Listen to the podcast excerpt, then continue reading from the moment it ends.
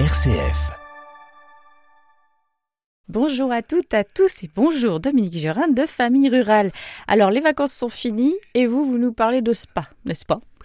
Bah, sans jeu de mots, Mhm. mais euh, en fait, euh, le spa gonflable a le vent en poupe, sans jeu de mots également, Euh, et ça se comprend.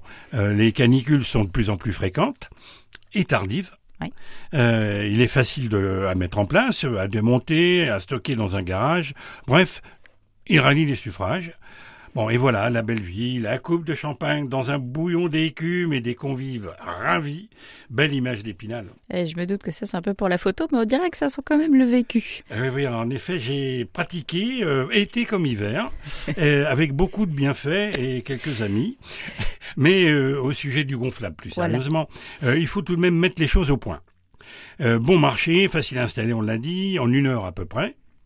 Mm. Il est facile à utiliser également. Toutefois, attention, euh, il nécessite un entretien minutieux et sa consommation électrique doit être surveillée. Euh, attention aussi à son poids, euh, plus d'une tonne Mm. rempli Oui. au lieu de 20, 30 à 50 kilos vide. Et du coup, alors, évitez de le mettre sur un balcon. hein. Oui, le balcon va pas aimer. dans votre jardin. euh, Mm. euh, à l'intérieur, euh, il est peu recommandé car il faut également une ventilation permanente pour évacuer l'humidité, qui est forcément plus coûteuse. D'accord. Donc dans un petit jardin, vous le disiez, ou un abri ouvert sur les côtés, ça peut le faire. Bien sûr, euh, sur un terrain bien plat, euh, si vous ramenez du sable sur lequel vous le poserez, ce sera plus confortable. Mm. Euh, selon un sondage de 60 millions de consommateurs, euh, il reste simple d'utilisation euh, via le panneau contrôle pour la mise en route, notamment les phases de chauffage de l'eau. Oui. Le déclenchement des cycles de jet et euh, à bulle ou l'activation du système de désinfection, très important. Mhm. À noter qu'au remplissage, il faut tout de même 24 heures pour amener l'eau à 35 degrés, même avec une bâche thermique. Et Eh oui, parce que le soleil n'est pas toujours suffisant. D'ailleurs, euh, j'ai vu ce type de, de matériel installé sous une tonnelle pour pouvoir en profiter euh, plus tard dans la saison. Alors en parlant de chaleur, jusqu'à quelle température peut-on faire monter l'eau d'un spa? Alors, on va dire que 35 degrés, c'est bien. Ça commence à être bien. Mm.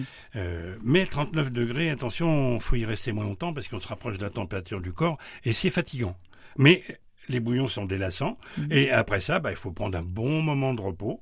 Euh, à noter que le mieux est de passer à la, sous une douche avant de barboter Oui. dans son spa, car euh, les bactéries, elles, elles se développent beaucoup en eau chaude. Très bien, effectivement. Et ben très bien, ça nous amène justement à l'entretien.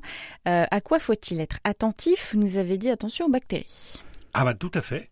Euh, un spa doit être entretenu avec un rigueur régulièrement et euh, c'est là que le bas blesse. Imaginez que la densité dans un spa Mm. est plus importante qu'une piscine bondée. Que les bactéries prolifèrent, bien entendu. Mhm. Pour garder l'eau saine, il faut donc dissoudre deux à trois fois par semaine des pastilles de brome ou de chlore ou, ou voire d'oxygène actif et du sel pour certains modèles. Euh, il faut également euh, vérifier son acidité. Alors ça c'est le pH, Voilà, c'est ça. C'est et sa dureté, c'est le Ça- le TH. le taux, de calcaire. Ah, on est bon. D'accord. Euh, voilà. Donc il faut un testeur manuel ou électronique. Et également, il faut nettoyer les cartouches de, de filtration Mhm. euh, à chaque utilisation et les changer deux fois par mois. Important, vous devez laisser le système de filtration en route, même si vous ne vous servez pas, pour garder l'eau saine. Oui, alors tout ça c'est à prendre en compte parce que tout ça c'est un pro- des produits qu'il faut acheter. Tout ça pour la consommation c'est important. Et ben dis donc. Voilà, et euh, bah oui, et puis euh, c'est c'est pas tout. Ah. Euh, oui, oui, il faudra brosser les parois après chaque vidange, parce que les algues peuvent se, se déposer, pour garder l'eau propre pendant un mois. Mm. Et il faut rajouter de l'eau régulièrement, parce que ça s'évapore Bien aussi. sûr. Et enfin, vérifier l'emplacement. Très important.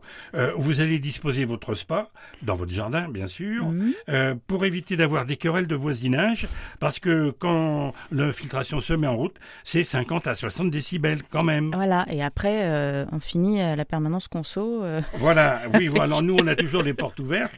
Euh, bon, pour en finir, euh, euh, comptez entre 1 et euh, à 2 euros euh, du coût d'usage par jour, soit euh, 100, 100 euros euh, pour les trois mois d'été.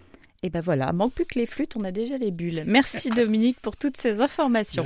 On vous souhaite une très belle fin de semaine et la prochaine fois, ben, on fera un petit tour du côté des étiquettes et des promesses trompeuses qu'on y trouve. Prenez soin de vous. Au revoir. Au revoir.